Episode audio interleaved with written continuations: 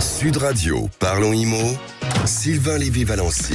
Tous les samedis matins jusqu'à 10h, on parle de votre logement avec l'équipe de Radio Imo et son fondateur Sylvain Lévy Valency. Salut Sylvain. Bonjour Jean-Marie et bonjour à tous. On parle de quoi aujourd'hui?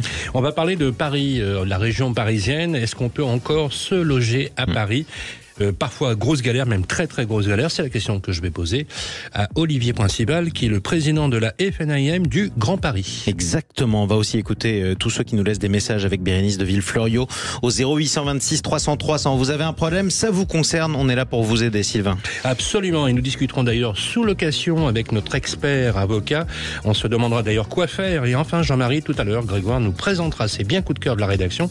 Euh, cette semaine, nous irons au Sable d'Olonne, direction Limoges et Bizanos. Ah, exactement, il y a des affaires à faire là-bas. Tout de suite, on commence par les infos de la semaine à retenir. C'est avec Bérénice de Villefloriot. Bonjour Bérénice. On va commencer avec euh, la baisse des prix immobiliers, peut-être un bon signe. Oui, certains vont se réjouir. D'après les indices notaires INSEE, la baisse des prix immobiliers en France pour le troisième trimestre 2023 est de 1,8% par rapport à l'année dernière pour la même période. Les prix des maisons diminuent de 1,6% et les prix des appartements diminuent de 2%. Donc les appartements diminuent un tout petit peu plus. Euh, je précise que ces chiffres ne concernent pas les logements neufs qui sortent de terre. Et attention, c'est une moyenne des prix dans toute la France, hors Mayotte. Euh, évidemment, il y a des disparités quand on regarde dans le détail dans certaines villes. Mais sachez que cette baisse globale des prix immobiliers français, c'est une première depuis 2015. Euh, Jusqu'en juin dernier, les prix continuaient de grimper. Il a fallu attendre ce troisième trimestre pour qu'ils commencent enfin à baisser. On apprend également cette semaine que l'apport moyen pour acheter un logement explose en France, Bérénice. Oui, s'il y a encore 24 mois, nous pouvions acheter euh, un appartement une maison sans apport auprès de la banque pour obtenir un crédit immobilier. Ce n'est évidemment plus le cas aujourd'hui. Bien au contraire, l'apport moyen est estimé à 72 000 euros. Ça, c'est France entière. En Ile-de-France, cet apport moyen pour obtenir un crédit atteint 272 000 euros. En Auvergne-Rhône-Alpes, l'apport est de 90 000 euros. Viennent ensuite la Bretagne, les Pays de la Loire et la Provence-Alpes-Côte d'Azur où l'apport moyen tourne autour de 85 000 euros. On retombe environ à 50 000 euros en Nouvelle-Aquitaine et en Occitanie. Enfin, la plus forte hausse de l'apport concerne les Hauts-de-France, avec un apport personnel moyen qui passe de 31 000 à 76 000 euros en un an. C'est énorme, comment ça se fait? Bah, deux choses. Alors, il y a évidemment les banques qui sont plus exigeantes, ça on le sait. Après, ça varie en fonction des profils, mais de manière générale, il faut en moyenne 20% d'apport, voire 30% hein, pour décrocher un crédit immobilier. Mais ce qui se passe aussi, c'est que comme les taux ont bien remonté depuis juillet 2022, euh, emprunter de l'argent, bah, ça coûte cher. Donc, les Français essayent d'emprunter le moins possible. Pour ça, ils mobilisent toute leur épargne. Alors, certains ont la chance d'avoir aussi une aide de leur famille. Hein. Après ça, hélas, c'est pas le cas pour tout le monde, faut pas oublier. Euh, et alors, pour la région Île-de-France, où l'apport moyen est désormais de 272 000 euros, ce qui se passe, c'est que ce sont des Français déjà propriétaires qui achètent. On appelle ça les secondo accédants, c'est-à-dire des personnes qui vendent leur appartement, leur maison, soit pour acheter un logement plus grand, que la famille s'agrandit par exemple, ou euh, un logement plus petit quand les enfants ont décidé de quitter le foyer par exemple.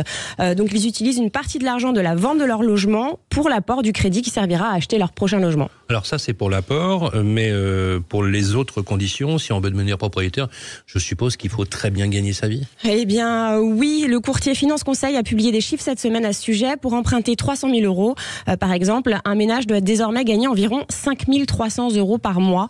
Euh, il faut savoir que c'est 1000 euros de plus qu'il y a un an, donc c'est une augmentation de 23%. C'est énorme hein, pour les ménages français. Je rappelle que le salaire médian en France est de 2000 euros. Donc même avec ce salaire, on ne peut pas emprunter euh, 300 000 euros. Et il y a beaucoup de Français, faut le dire, qui gagnent moins que 2000 euros. Alors, on, on va, on va finir avec une propos insolite, euh, comme chaque semaine, un, un peu marrante. Bah oui, euh, comme ça coûte cher maintenant, euh, l'immobilier, euh, les taux surtout. Euh, je vous propose d'acheter un charmant bunker de la Première Guerre Un mondiale. bunker, un bunker, Ouais, pas c'est un une bunker. blague. Euh, qui a été construit en 1915. Alors, il est situé à Montdidier dans la Somme. Sa superficie est de 80 mètres carrés. Alors, désolé, euh, Jean-Marie, ça va être compliqué de le transformer en loft. Mais si vous êtes un passionné d'histoire, sait-on jamais, ça peut vous intéresser. C'est un lieu chargé d'histoire, hein, puisqu'il se situe sur la ligne de front issue de la retraite des troupes françaises lors de la bataille de la Somme. Euh, petit cours d'histoire d'ailleurs, interro, euh, bataille de la Somme, 1916. quelle année mais, mais vous êtes euh, incroyable, Jean-Marie. Vous m'épatez chaque jour. Elle nous a opposés avec nos Français, euh, avec nos alliés britanniques aux Allemands. Et bref, ce bunker coûte 45 000 euros. Il a été mis en vente par des agents immobiliers bretons spécialisés dans la vente de biens atypiques. Exactement. Comme ça, on peut aussi s'abriter des colères de Sylvain Lévy-Valency quand si vous avez une question, vous allez voir Jean-Marie. Exactement. Il a réponse à tout. Exactement. Exactement. Allez à suivre sur Sud Radio. Restez avec nous. On va continuer à parler de votre logement, mais direction la région où ça coûte le plus cher, l'île de France. Est-ce qu'on peut encore s'y loger? C'est ce que Sylvain Lévy-Valency va demander à son invité. À tout de suite. Sud Radio, parlons IMO. Sylvain Lévy-Valency. On continue à parler de votre logement avec toute l'équipe de Parlons Imo. Sylvain Lévy-Valency, direction l'île de France avec votre invité. Absolument. Bonjour Olivier Principal. Bonjour Sylvain. Vous êtes euh, le président de la FNIM du Grand Paris, un syndicat qui représente environ 1200 professionnels de l'immobilier. Euh, vous êtes la plus forte puissance syndicale qui regroupe les métiers de l'immobilier. La question qu'on va vous poser, je sais qu'on vous la pose régulièrement, c'est est-ce qu'on peut encore vraiment se loger à Paris ou c'est totalement euh, C'est une excellente question et c'est compliqué. C'est compliqué parce que le marché parisien a toujours été très tendu. Euh, on a toujours en image les files d'attente interminables dans les cages d'escalier quand on vient louer un logement. Bah, Aujourd'hui, il n'y a même pas de file d'attente puisqu'il n'y a plus rien à louer sur le marché parisien. Euh, on a un phénomène de blocage. Les locataires restent chez eux, personne ne bouge, faute bien évidemment, et on le disait à l'instant, à la possibilité d'accéder au crédit. Et donc du coup, acheter un logement qui est déjà très cher malgré un réajustement des prix devient euh, un plus qu'un parcours du combattant, on est vraiment sur un marché bloqué. Alors, marché bloqué, euh, et si on se penche d'ailleurs sur l'évolution des prix en, Ile-de-France, on se rend compte qu'ils ont augmenté de 12,9% en 5 ans. Pas exactement euh, aussi l'évolution des salaires, plus 7,3 à Paris, 12,3 dans les Hauts-de-Seine, 17,2 en Seine-Saint-Denis, mais on observe quand même une baisse graduelle depuis un an très latente, qui est de 2,4% en moyenne en Ile-de-France. Euh, Est-ce que cette tendance, euh, Olivier Principal, pour relancer le marché parisien, qui est un marché finalement euh, totémique, très iconique, c'est la, la, pression finalement qui va faire descendre les prix, ou est-ce qu'on a des vendeurs qui vont finalement à un moment donné jeter l'éponge et dire bon, ok, on va on va absorber une baisse, et si cette baisse il y a, à votre avis, euh, si vous faites des projections, elle sera de combien? Alors, euh, on avait déjà euh, cette baisse qui était constatée dans les volumes depuis trois ans. Sur Paris, euh, spécialement, les volumes baissent depuis trois ans et on assiste à un réajustement du marché. Pourquoi depuis un an? Depuis un an, les taux d'intérêt ont été multipliés par plus de 4. Aujourd'hui, on parle euh, d'un taux d'usure qui monte à 6, euh, même si on a une stabilité des, taux d'intérêt. S'il y a une augmentation des taux d'intérêt, il y a automatiquement une baisse des prix. Euh, donc on est sur un réajustement qui est logique.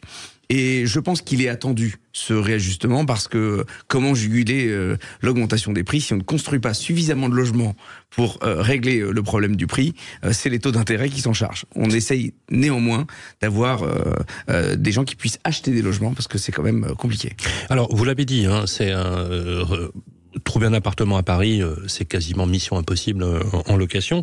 Surtout que la concurrence, euh, je sais qu'on vous la pose aussi régulièrement, d'Airbnb est très présente, même si les mesures de la municipalité tentent à essayer de, de juguler ce phénomène. c'est pas, c'est un vrai sujet. Notamment les mesures contre les passoires thermiques. les loyers des, des, prix au mètre carré sont très élevés. Ça va quasiment de 25 euros jusqu'à 45 euros du mètre carré, ce qui est très élevé. Le marché parisien est un véritable cauchemar. Comment on peut, et est-ce qu'on peut, juguler cette inflation de, de, la location saisonnière. On le voit d'ailleurs même avec les JO de 2024, où on voit même des propriétaires anticiper le fait de ne pas mettre leurs biens en location dans le but de spéculer sur cette, cette période.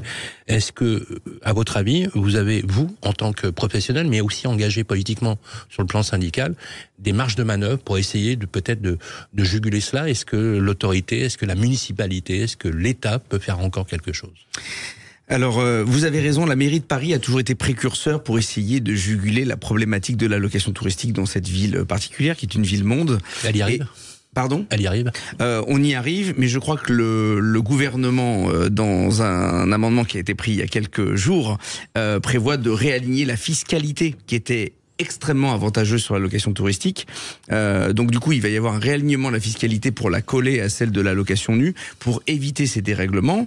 Puis il y a un sujet aussi extrêmement important, c'est qu'on impose une réglementation énergétique, une performance pour les locations nues ou, ou meublées classiques, et on n'impose pas ces obligations sur les locations touristiques. Donc il y a besoin d'un alignement réglementaire pour arriver à juguler les dérives. Et c'est vrai que les centres-villes se vident euh, de locations longue durée, et donc du coup, ça accentue euh, la crise du logement. Donc euh, ça avance. Alors il y a un paradoxe à Paris, c'est que Paris perd des habitants de façon continue, environ 10 000 habitants chaque année depuis 10 ans. Euh, Paris a perdu 100 000 habitants et pourtant on voit quand même une pression sur les prix et sur l'immobilier sans précédent. 35% d'appartements dans le diagnostic, parce que vous avez fait allusion euh, à l'énergie, dans le DPE, le diagnostic de performance énergétique, 35% c'est F et G. C'est juste énorme. Il y en a 20% dans les Hauts-de-Seine, 15% dans le Val d'Oise. On rappelle que ces appartements seront interdits à la location au 1er janvier 2025 euh, pour les G et au 1er janvier 2028 pour les F. C'est demain. Déjà, aujourd'hui, c'est une année une galère pour les étudiants, les nouveaux actifs d'arriver dans Paris. Il y en a même qui renoncent, puisque Bérénice, euh, sur nos, chez nos confrères de BFM Business, a fait allusion à des personnes qui ne signeront pas leur contrat à durée indéterminée à cause du logement, 35% au niveau national. À Paris, c'est une tannée. Le logement reste le seul facteur d'inclusion sociale et économique. Donc euh, on en a tous besoin, nos, concitoyens en ont besoin. La problématique de, cette, de ce calendrier de rénovation énergétique, et on a tous besoin de cette transition écologique, euh, personne ne peut le renier. Nous, ce qui nous pose problème, c'est qu'on parle des F et des G, euh, c'est bien, mais on a aussi une interdiction de location qui va toucher les logements classés E au 1er janvier 2034. Donc c'est demain, c'est dans 10 ans, à l'échelle d'une rénovation énergétique, et les deux tiers des logements parisiens seront frappés d'une interdiction de location. On a une idée des volumes? Mais les deux tiers. Les deux tiers. Les deux tiers. Enfin, je veux dire. Euh, est-ce que ça veut dire que ceux qui sont en cours de location vont devoir partir parce ah qu'il n'y a pas de travaux C'est une discussion. Alors, je peux vous dire qu'on ne lâche pas le gouvernement et les pouvoirs publics avec cette problématique. Déjà, euh, les outils ne sont pas à disposition pour arriver à, à, remplir cette obligation de calendrier. Deux tiers des logements à rénover en 10 ans dans Paris, c'est impossible. On peut mobiliser tout ce qu'on veut, on n'y arrivera pas. Donc, il y a un sujet d'ajustement réglementaire, bien évidemment.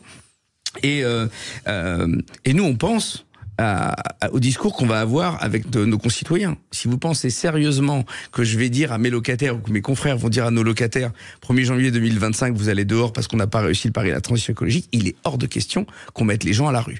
On est là pour apporter notre pierre à l'édifice et donc la pression qu'on met sur le gouvernement, elle est là aussi pour faire des ajustements. Il y a des textes qui sont mal rédigés.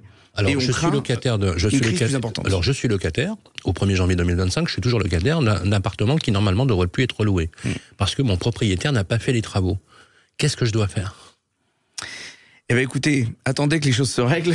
Non, non, on a des propriétaires qui attendent des solutions de financement pour pouvoir accompagner une rénovation. Mais aujourd'hui, on a une imposition de règles, mais on n'a pas les moyens pour les bailleurs. Si par exemple un propriétaire veut prendre son logement pour y faire des travaux, il n'a pas le droit de donner congé à son locataire, c'est-à-dire le faire partir pour pouvoir réaliser les travaux. Ça veut dire obligatoirement faire des travaux en milieu occupé. mais est-ce qu'il doit le reloger à ses frais, le propriétaire, s'il veut faire les travaux? À ce stade, c'est pas du tout prévu. Ce qui nous pose problème, c'est la crainte d'avoir une masse de locataires qui viennent au 1er janvier 2025 dire à ben leur propriétaire euh, mon logement est indécent, euh, indemnisez-moi.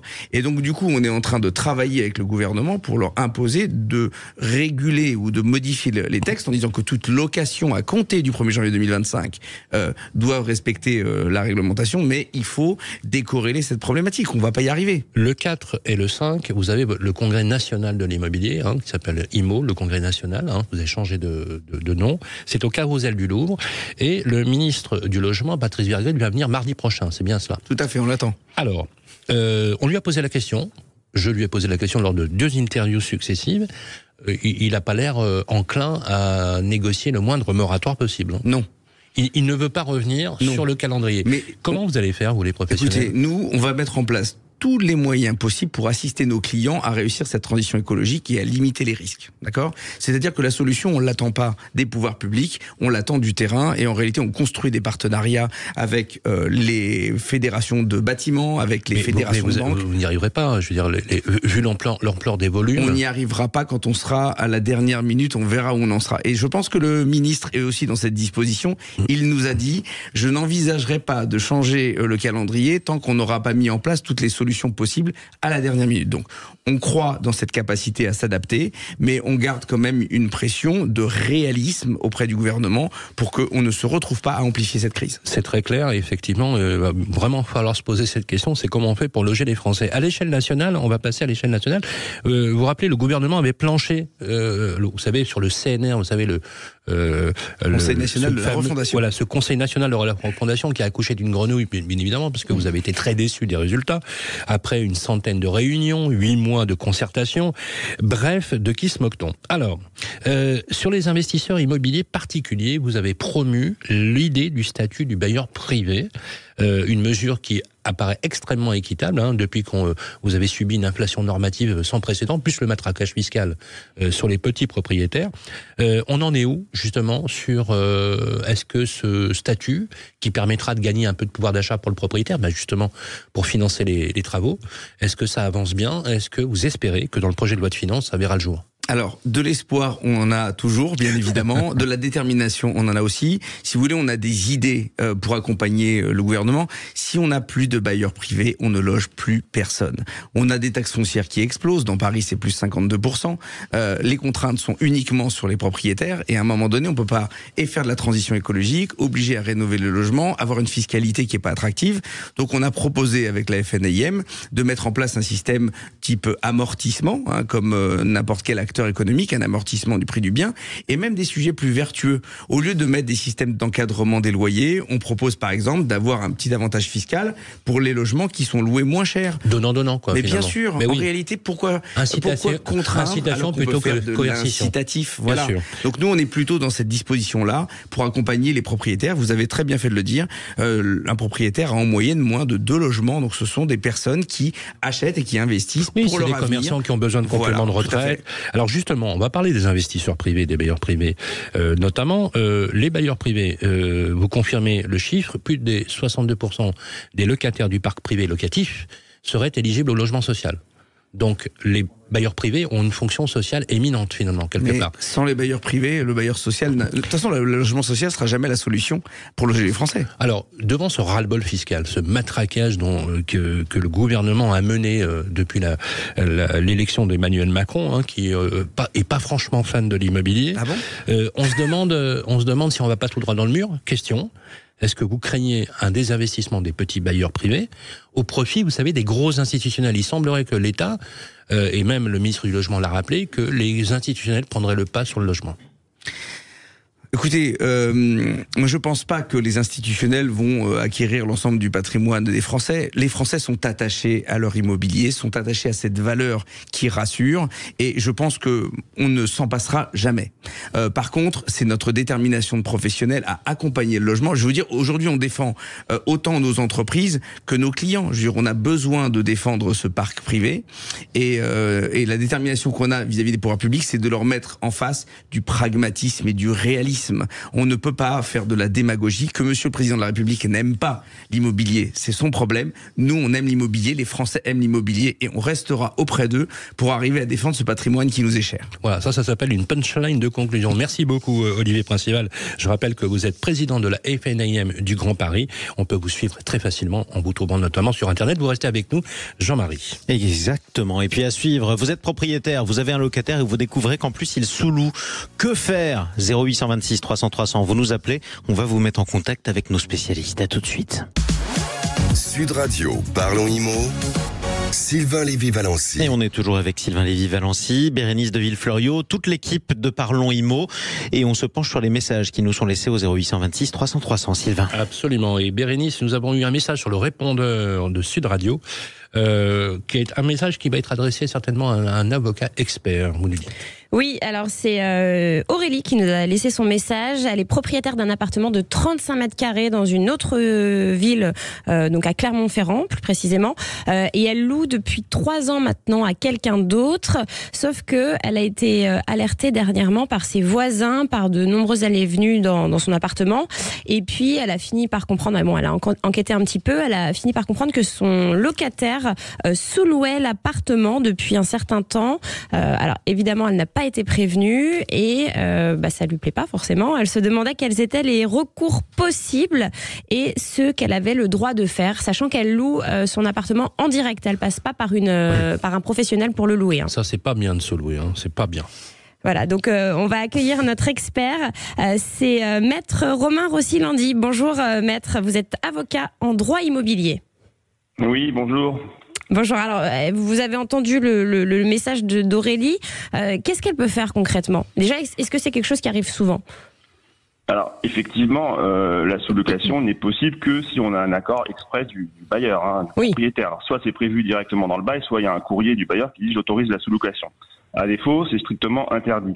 Euh, alors moi, effectivement, je, je vois beaucoup de dossiers comme ça qui ressemblent à ça, et la principale difficulté euh, pour euh, pour Aurélie là, pour le bailleur, c'est de prouver euh, la sous-location illégale.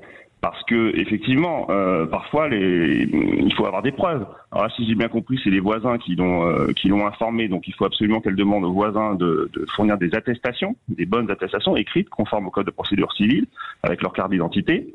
Euh, il faut euh, probablement essayer d'envoyer un huissier pour qu'il vienne constater, sonner à la porte, constater que c'est pas le, le locataire en titre euh, qui figure, qui, qui habite dans l'appartement. Euh, moi, j'ai eu un cas où parfois les, ils sont pas si malins que ça. Ils avaient mis carrément leur nom sur, sur la boîte aux lettres.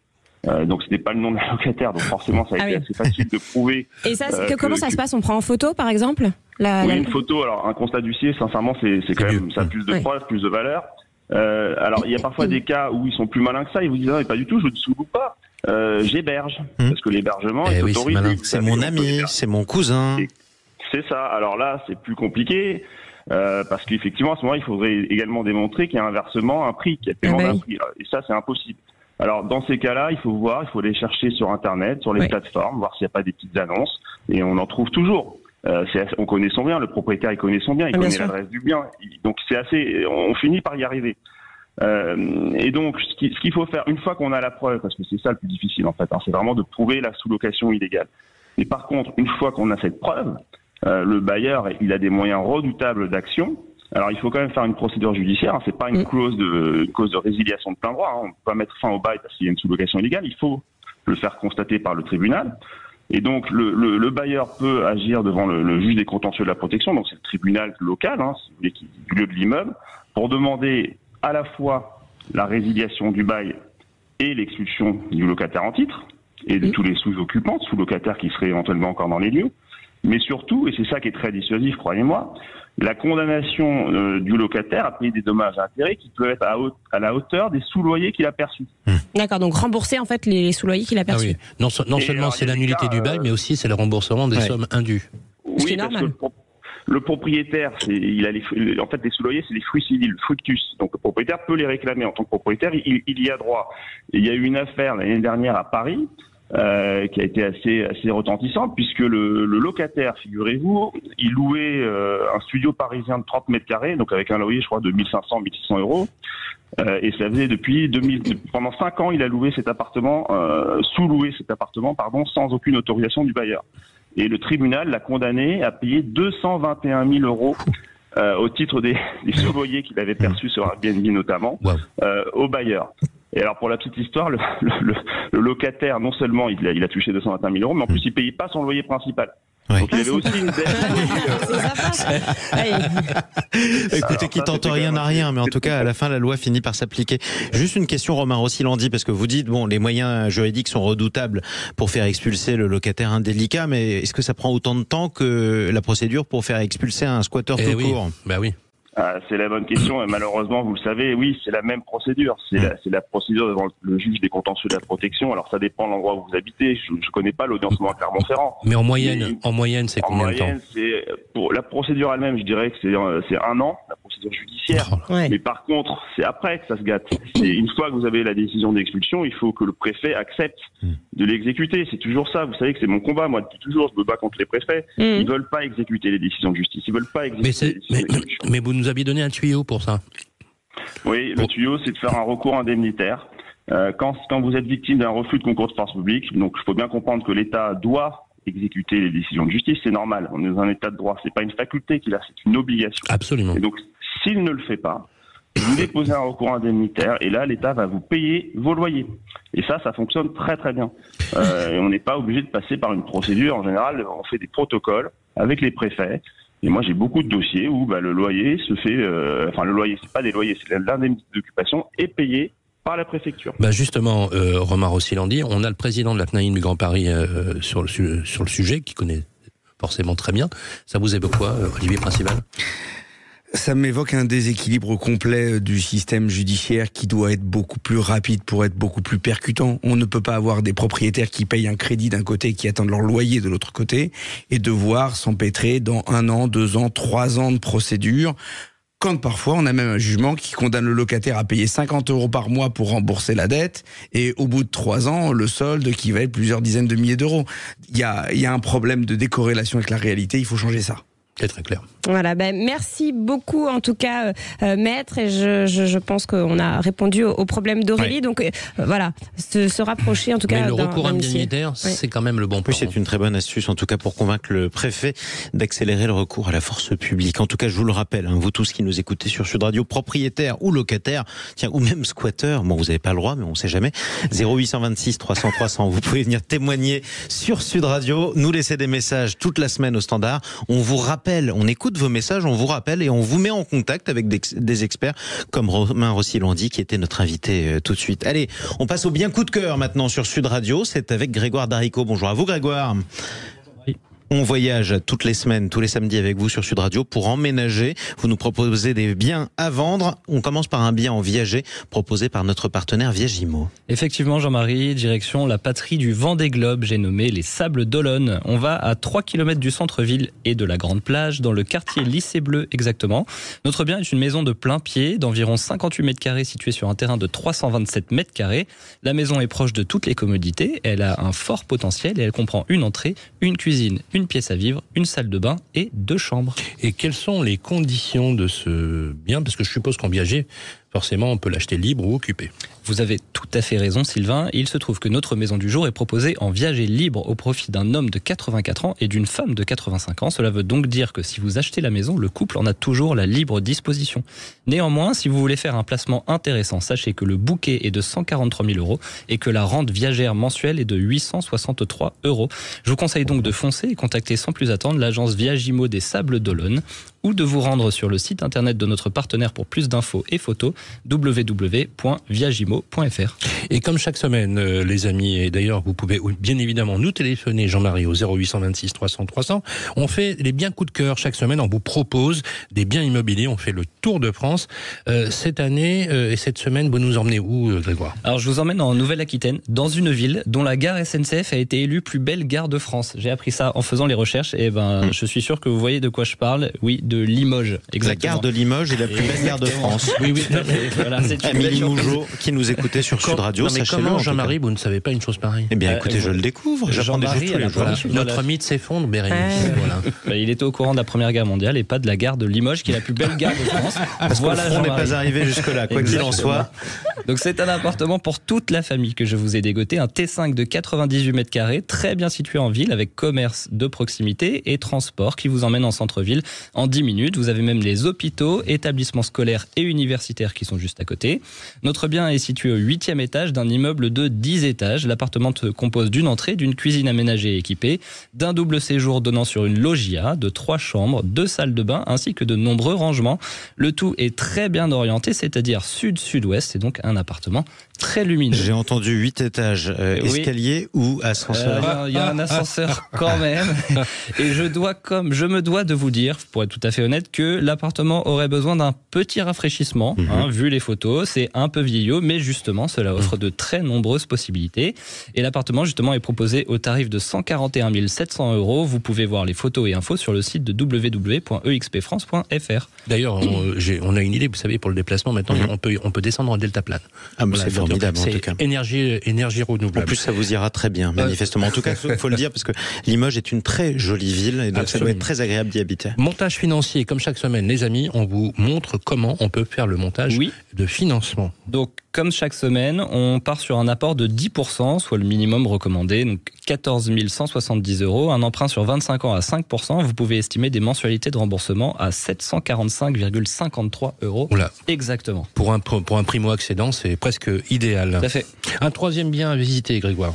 Et alors, direction le sud-ouest, hein, toujours pour ce deuxième bien, et j'ai décidé, encore Mhm. une fois, de faire plaisir à Jean-Marie. Il faut toujours que- faire plaisir à Jean-Marie, c'est un saint principe. J'ai une nouvelle colle pour vous, Jean-Marie. Ouais. Parce que Oh, oh. si je vous parle de Saint-Étienne. Bizanos, Mhm. qu'est-ce que cela évoque pour vous? Beaucoup de choses, mais là pour le coup vous me collez, surtout en fin de matinale. Alors, sachez que c'est la ville de naissance d'un certain Jean-Michel Larquet, Mhm. le très célèbre Jean-Mimi, deuxième moitié du duo légendaire avec Thierry Holland, et surtout le mythique milieu de terrain et capitaine des Verts Ouais. de Saint-Etienne de 1966 à 1977. Ça, Mhm. c'était pour mon cadeau, Jean-Marie. Merci beaucoup pour lui. Bah, je vous en prie, On direction. Bizanos, donc en banlieue de Pau. Euh, cette fois-ci, je vous propose une maison de 102 mètres carrés à la frontière entre Pau et Bizanos, une demeure de charme située dans un quartier calme avec vue dégagée sur les champs et surtout sur les Pyrénées. Commerce de proximité, accès rapide aux grandes surfaces, notre bien est très bien situé. À l'intérieur, salon, cuisine ouvrable, quatre chambres. Petit détail, la maison a été construite en trois fois et ça se ressent dans son aménagement. Donc dans la première partie, vous avez deux chambres avec cheminée, exposées plein sud avec un salon, une troisième chambre qui donne sur le jardin. Dans la deuxième partie, vous avez une cuisine qui peut être ouverte sur le salon et un cellier. Et dans la troisième partie, enfin, vous avez une dernière chambre avec cheminée et une belle vue sur le jardin boisé. Le jardin d'ailleurs qui fait 2000 mètres carrés et qui comprend 60 mètres carrés d'abri de stockage. La maison est proposée au tarif de 290 000 euros. Plus d'infos sur le site de l'agence ERA. Comment on finance toujours Alors toujours avec un apport de 10%, soit 29 000 euros, un emprunt à 25 ans à 5%, vous avez des mensualités de remboursement à 1526 euros. Et sans oublier la vue sur les Pyrénées, parce que le. Béarn, c'est Ça, magnifique. ça n'a pas de prix. Oui, mais il peut- il faut avoir un peu de moyens quand même. 1526 Oui, mais on euros, se lève tous les matins, on voit la montagne. Ça Merci, se mérite, euh, ça se mérite les Pyrénées, chers amis. Merci beaucoup en tout cas, merci Grégoire Darico, Bérénice de Villefleurio. Merci à vous tous sur Sud Radio et notamment à vous Sylvain Lévy-Valency. Je rappelle que cette émission sera rediffusée mardi prochain à midi précise sur, Radio Imo. Radio Imo. On pourra la retrouver aussi sur tous les réseaux sociaux de Sud Radio, notamment et de Radio Imo. À bientôt Sylvain, on parle de quoi samedi prochain? On va parler d'immobilier, bien sûr. euh, je pense que c'est une bonne idée. Et on va en parler d'ailleurs avec un invité, euh, une personnalité emblématique, c'est David Chouraki, le président euh, de Crédit Agricole Immobilier. Voilà. Exactement, comme ça on parlera un peu de financement, c'est important. C'est devenu très difficile de s'offrir un nouveau logement. Je Non, rappelle, Non, un message. c'est pas- pas, David Chouraki. Euh, Ça, Je c'est- le, ra- c'est pas grave. Un message 0826 300 300. Euh, vous êtes locataire, propriétaire, vous avez un logement. Vous nous appelez, vous nous laissez vos messages et comme ça on vous rappelle toute la semaine pour vous mettre en contact avec nos experts. À bientôt, Sylvain. À bientôt. Sud Radio, parlons IMO. Sylvain Lévy-Valency.